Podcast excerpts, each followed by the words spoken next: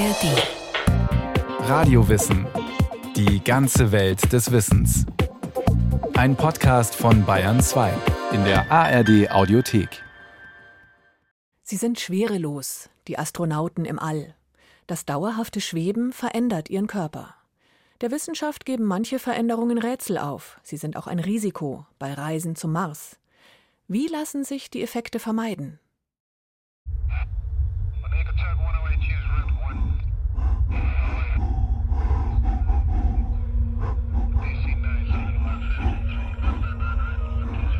Schwerelosigkeit.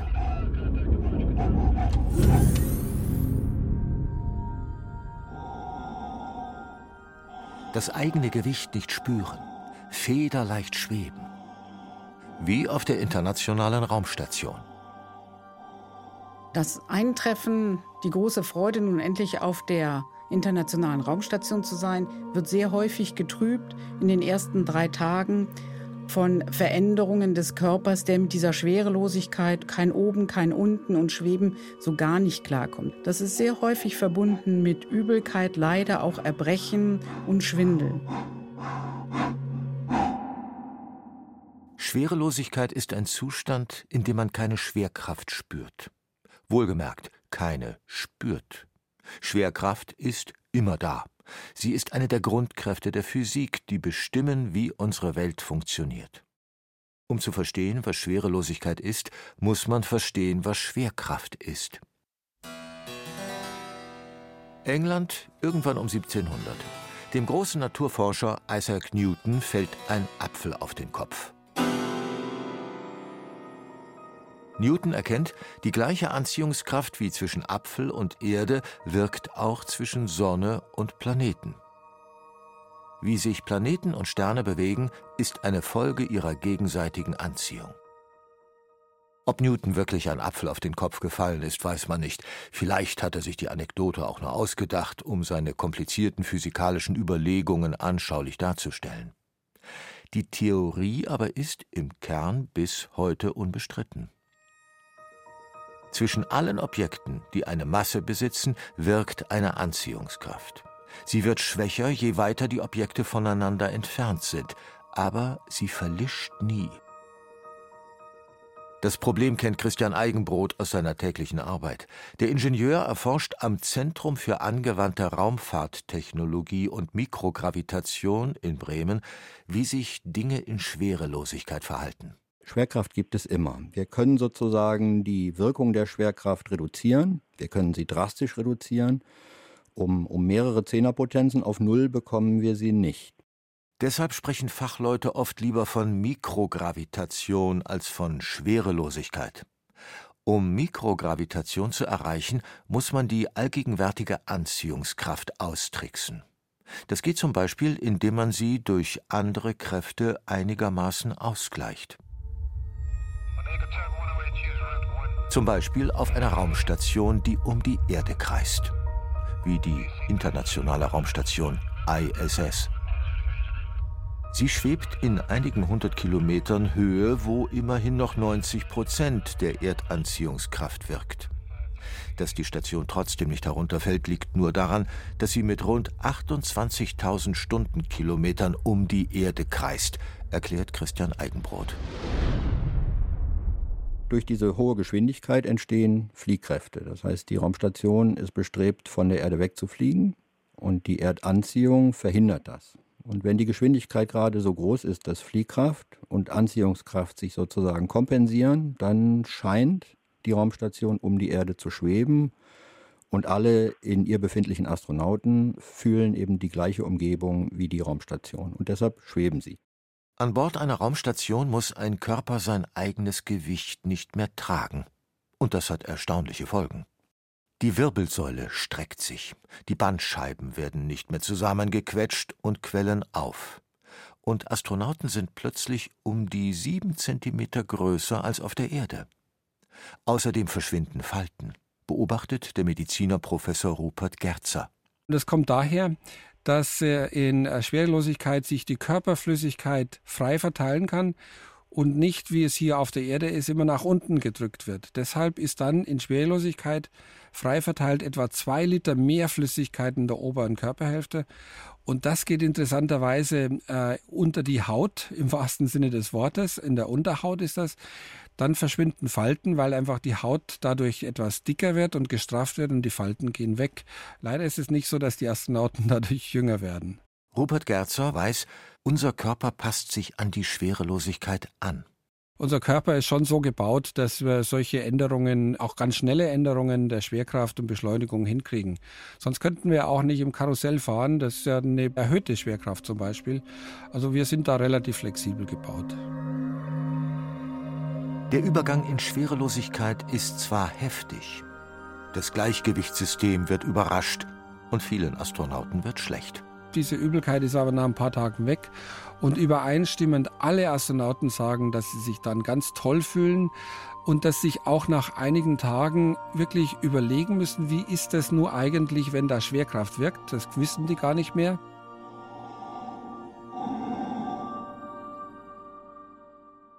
Dr. Claudia Stern leitet am Deutschen Zentrum für Luft- und Raumfahrt die Abteilung Klinische Luft- und Raumfahrtmedizin.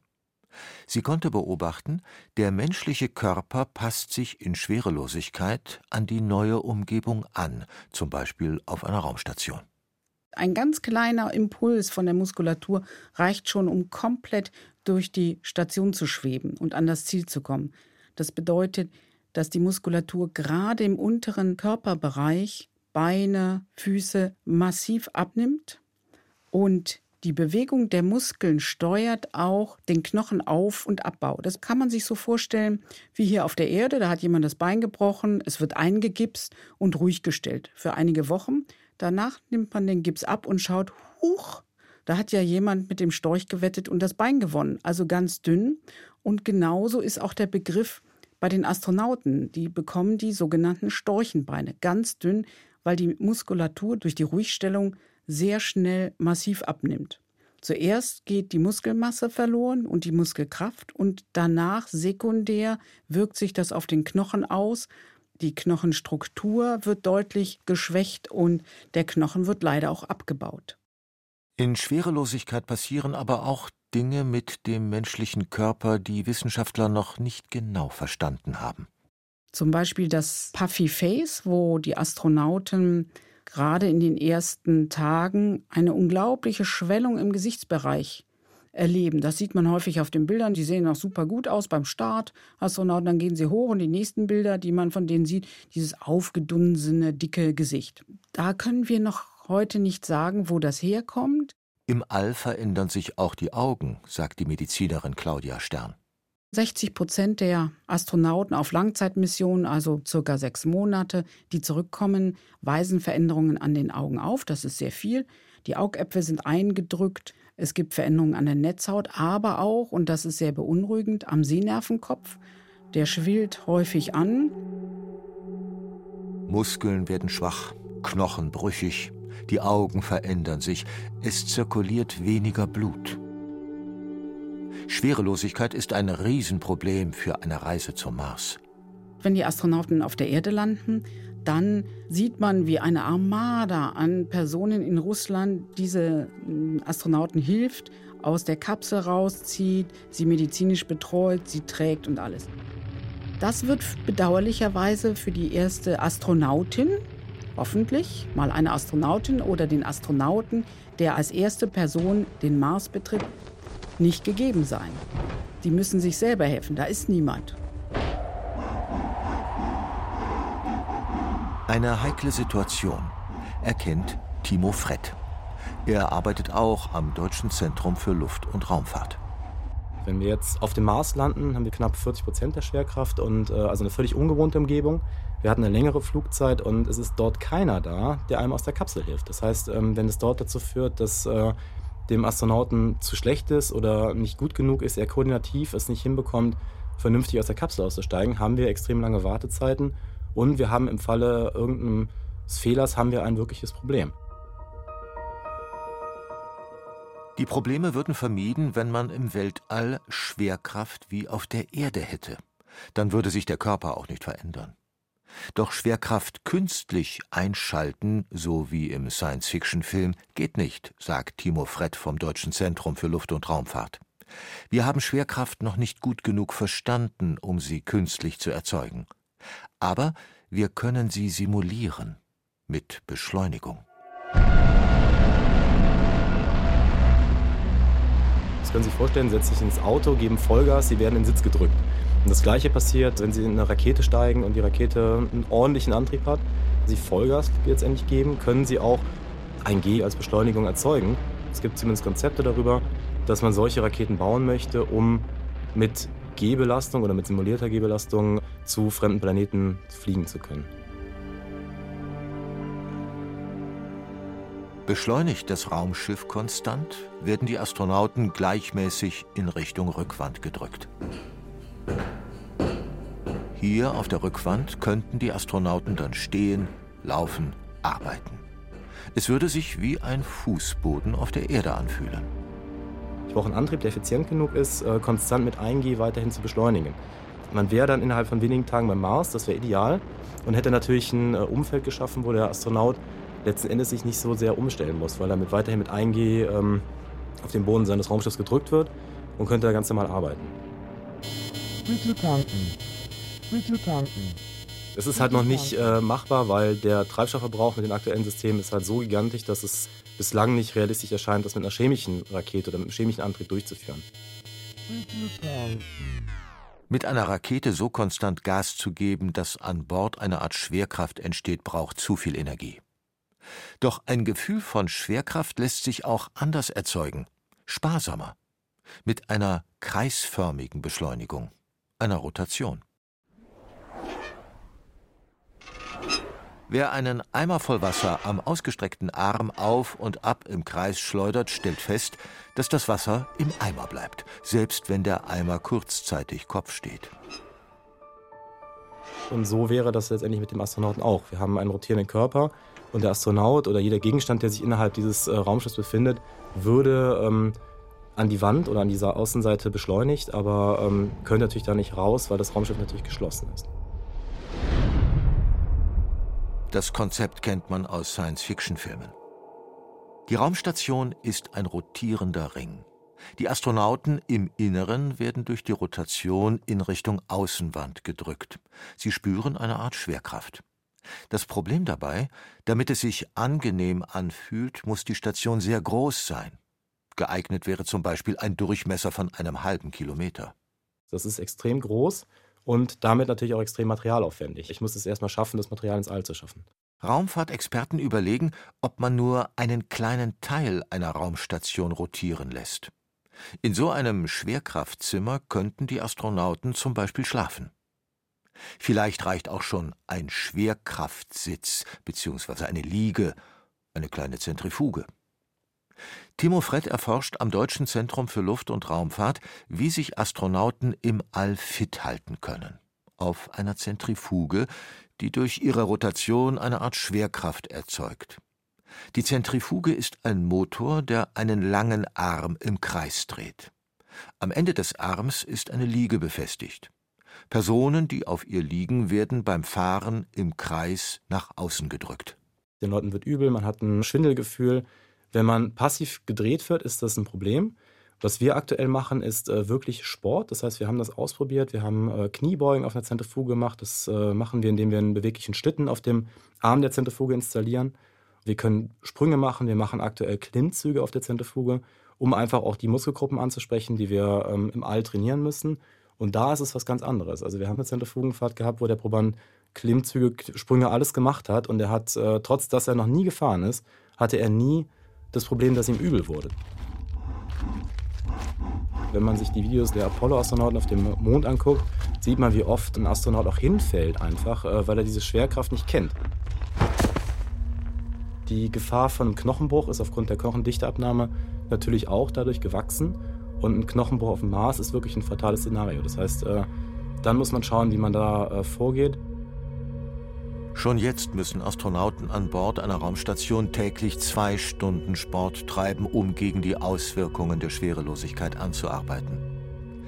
Auch auf dem Weg zum Mars werden sie trainieren müssen, wenn sie noch länger im All unterwegs sind, in engen Kapseln, in Schwerelosigkeit. Eine Zentrifuge wäre für sie vielleicht eine große Hilfe, um fit zu bleiben. Wie Schwerelosigkeit auf unseren Körper wirkt, kann man hier auf der Erde mit langer Bettruhe simulieren, denn auch dabei wird der Körper wenig belastet und baut ab Muskeln, Knochen, Kreislauf. Doch echte Schwerelosigkeit spürt man nicht im Bett. Echte Schwerelosigkeit spürt man im Schwimmbad beim Sprung vom Fünf-Meter-Turm.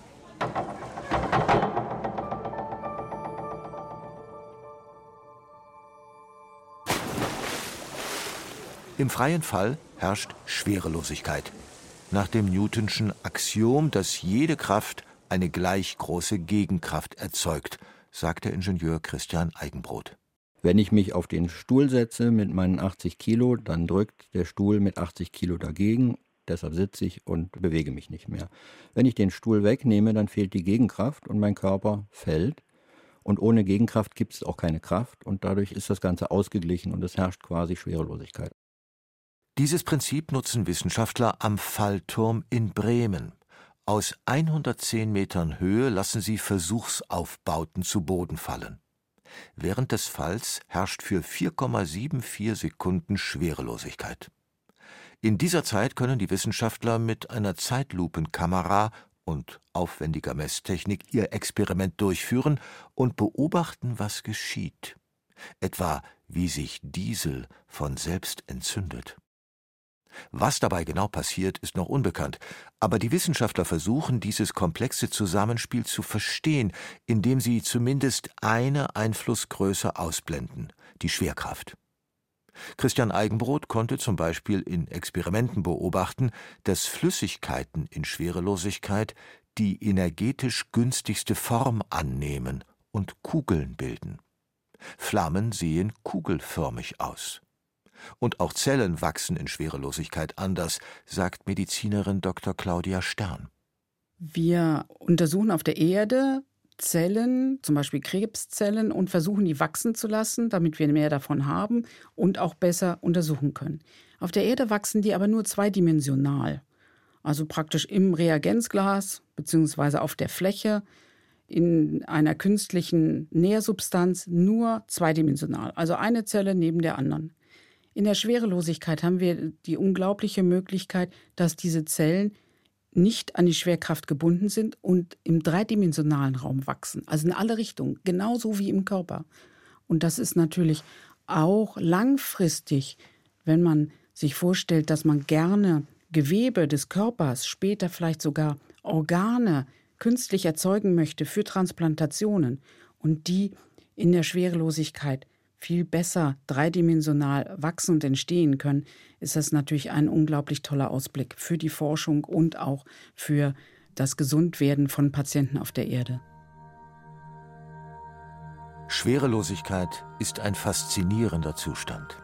Sie lässt uns schweben. Sie erlaubt uns, Dinge zu untersuchen, die wir auf der Erde nicht untersuchen können. Sie eröffnet ganz neue Forschung. Sie verändert unseren Körper. Aber wenn wir ihr begegnen, ist uns leider meistens erstmal ziemlich schlecht.